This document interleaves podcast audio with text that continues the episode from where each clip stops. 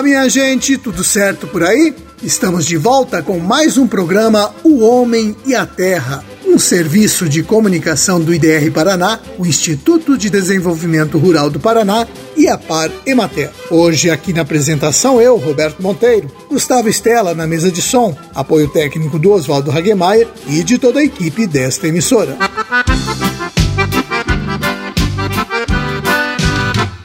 Hoje é quinta-feira, dia 2 de setembro de 2021, lua minguante, dia de São Zenão e dia do repórter fotográfico.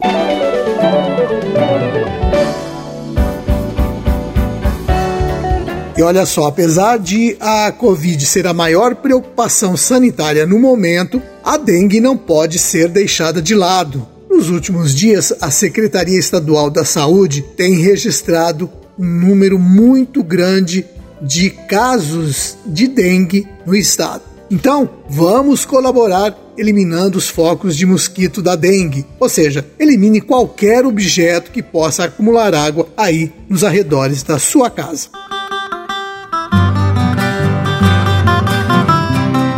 E olhem só, já faz 10 anos que a Sanepar e o IDR Paraná estão fazendo uso agrícola do lodo de esgoto. Na região de Campo Mourão e Umuarama, por exemplo, mais de 26 mil toneladas de lodo foram aplicadas em 2.800 hectares de área cultivada, atendendo mais de 100 agricultores em 29 municípios.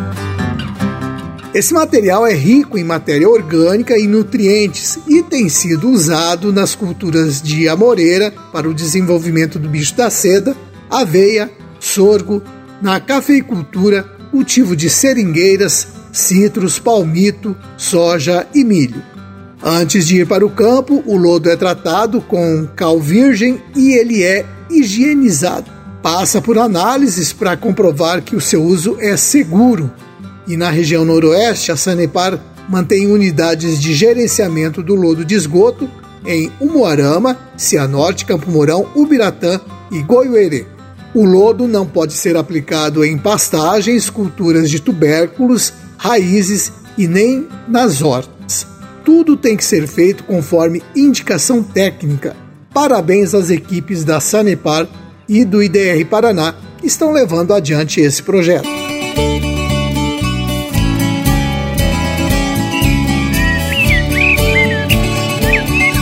Bom, e desde ontem está acontecendo em Cascavel o segundo show rural de inverno Copavel. E o IDR Paraná está participando mais uma vez deste que é um dos mais importantes eventos do setor agropecuário do país. E neste ano, como já dissemos aqui, o show rural está recebendo grupos pequenos de produtores, por causa justamente da pandemia.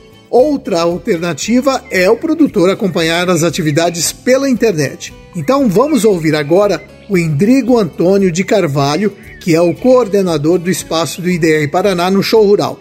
Ele faz um convite para vocês. Estamos aqui diretamente do evento Show Rural de Inverno, realizado pela Copavel. Gostaríamos de convidar todos os amigos agricultores a participarem desse evento. O amigo agricultor poderá contemplar o que há de mais novo em termos de tecnologia na produção agrícola de culturas de inverno. Entre as principais culturas que estão sendo abrangidas aqui no evento, a gente destaca produção de trigo, produção de triticale, produção de aveia granífera e também as tecnologias em termos de produção de pastagem de inverno. Então gostaríamos de deixar aqui o convite ao amigo agricultor para que não deixe de passar na área do IDR e contemple o que há de mais novo em termos de tecnologia na produção agrícola. Contamos com a sua presença. Um grande abraço.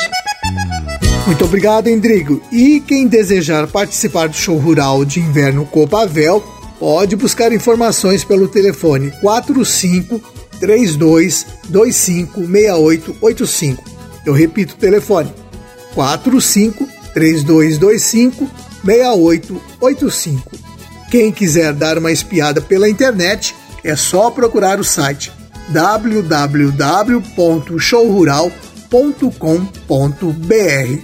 Só não deixe de participar.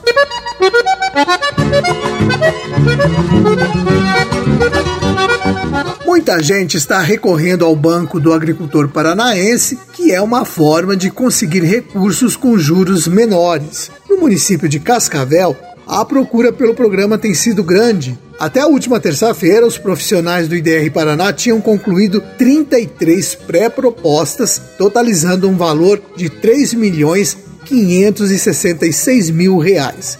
E quem tem interesse, mas ainda não foi atrás do programa, pode procurar os técnicos do IDR Paraná para conversar sobre o assunto. É bom saber desde já os documentos que você precisa para fazer a proposta. Tem que ter a cópia da matrícula do imóvel, a DAP, que é a declaração de aptidão ao PRONAF, o CAR, Cadastro Ambiental Rural, um documento que prove o vínculo com a terra, pode ser a matrícula ou o contrato de arrendamento ou comodato, o orçamento do bem ou da atividade a ser financiada. Para quem vai fazer um poço artesiano, vai ter que apresentar a declaração de anuência prévia para a perfuração do poço que é emitida pelo Instituto Água e Terra. Para projetos da área animal, é preciso apresentar a outorga do uso de água e a dispensa de licenciamento ambiental estadual. Se o produtor vai investir na recuperação da fertilidade de solo da pastagem, é preciso apresentar a análise de solo. O produtor também deve ter em mãos uma relação dos seus compromissos junto aos bancos para os próximos anos.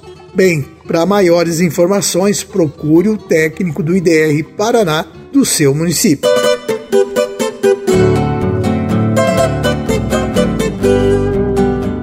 E hoje foi inaugurado um viveiro de mudas de videira no polo de pesquisa do IDR Paraná em Santa Teresa do Oeste. Essa iniciativa faz parte do programa Revites da Secretaria Estadual da Agricultura, que busca revitalizar a viticultura paranaense. E a gente sabe que a produção de mudas é uma etapa muito importante. Ouçam só o que a pesquisadora Alessandra Maria Detone, do Polo de Pesquisa, fala sobre o assunto. Muitos viticultores relatam produzir a muda na própria propriedade, visando diminuir os custos na implantação do pomar e principalmente pela dificuldade em encontrar viveiristas credenciados no estado. Porém, ao serem questionados sobre a procedência do material propagativo, não sabem sequer a cultivar copa ou porta-enxerga utilizado. Este material geralmente é repassado entre os produtores através de gerações, transportando com ele vírus e insetos como a pérola da terra, que causam queda de produtividade e, em muitos casos, a perda total dos parreirais. Ao adquirir mudas ou estacas de baixa qualidade, além da introdução de pragas e doenças, o viticultor está comprometendo o futuro de seu empreendimento, pois a muda é o alicerce do pomar. Além disso, também é importante conhecer as exigências edafoclimáticas de cada cultivar de videiro, o potencial produtivo e de qualidade, para que o produto colhido atenda às expectativas dos consumidores. Pois é, esse viveiro vai atender os produtores da região com mudas de qualidade. A Alessandra explica ainda como o viveiro vai funcionar. O viveiro ele será composto por três unidades. Então, nós temos um laboratório de preparo e armazenamento de estacas, local que vai ser destinado ao preparo dessas estacas, a realização da enxertia de mesa, o tratamento dessas estacas com reguladores vegetais e também o armazenamento a frio em câmara fria. Um segundo local, que é o ambiente protegido, Nesse local será então realizada a produção das mudas, tendo em vista que o cultivo protegido ele possibilita o controle de variáveis como temperatura, umidade, radiação solar, ventos e também a entrada de pragas, o que possibilita maior eficiência e rapidez na produção das mudas. E uma terceira parte que compõe o viveiro, que será o campo de multiplicação. Então, nesse espaço a céu aberto será feito o plantio das plantas matrizes de videira de onde serão coletadas as estacas para a formação dos novos pomares. E aí, através dessa iniciativa, pretende-se promover a ampliação e a revitalização da vitivinicultura no estado do Paraná, através desta ação realizada por toda a equipe do programa Revites. Daí, tá minha gente, é mais uma iniciativa para dar apoio aos produtores de uva do estado.